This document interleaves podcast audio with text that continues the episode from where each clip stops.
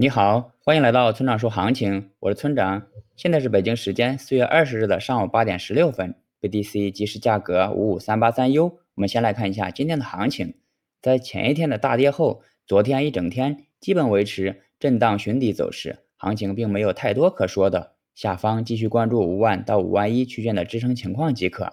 不过有一点还是想强调一下，那就是牛市没有结束，也不会结束。反转往往发生在大家都绝望的时候。总结一下，就是继续震荡寻底。接下来是交易思维模块。这几天的行情对一部分同学来说可能不太友好，涨了忍不住想追，跌了又害怕的要割肉，来来回回操作很多次后，发现本金损失了不少。如何破局呢？我认为三步即可解决。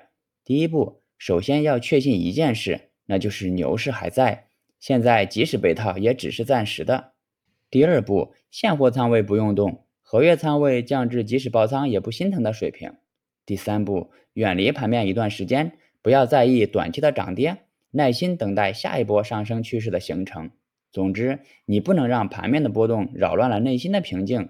交易首先要修心，心态不好，一切白搭。另外，听从别人的建议时，也要有自己的独立思考，毕竟你们的仓位风险偏好都不相同。别人的建议并不一定适合你，而你始终要为你的本金负责。好了，以上就是本期节目的全部内容。如果你想参考我的最新操作，请查看今天的策略码分析。拜拜。